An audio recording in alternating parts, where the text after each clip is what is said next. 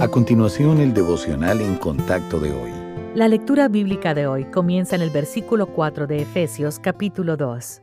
Pero Dios, que es rico en misericordia, por su gran amor con que nos amó, aun estando nosotros muertos en pecados, nos dio vida juntamente con Cristo. Por gracia sois salvos, y juntamente con Él nos resucitó y asimismo nos hizo sentar en los lugares celestiales con Cristo Jesús, para mostrar en los siglos venideros las abundantes riquezas de su gracia en su bondad para con nosotros en Cristo Jesús. Porque por gracia sois salvos por medio de la fe, y esto no de vosotros, pues es don de Dios, no por obras para que nadie se gloríe, porque somos hechura suya, creados en Cristo Jesús para buenas obras, las cuales Dios preparó de antemano para que anduviésemos en ellas.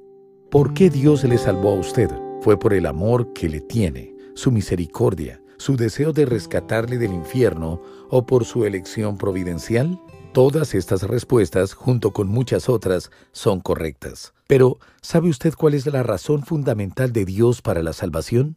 Según el pasaje de hoy, Él nos salvó para mostrar en los siglos venideros las abundantes riquezas de su gracia en su bondad para con nosotros en Cristo Jesús. Nosotros no somos las brillantes estrellas de la salvación, es Dios. Él nos salvó para mostrar su gracia, que es su favor inmerecido para con nosotros. Dios no nos impartió su gracia en el momento de la salvación solo para dejarnos después por nuestra propia cuenta para vivir la vida cristiana lo mejor que podamos. No, Él nos prodiga su gracia cada día de nuestra vida. A través de las sagradas escrituras, su gracia nos enseña cómo vivir con rectitud en este tiempo presente y nos capacita para renunciar a la impiedad y a los deseos mundanos.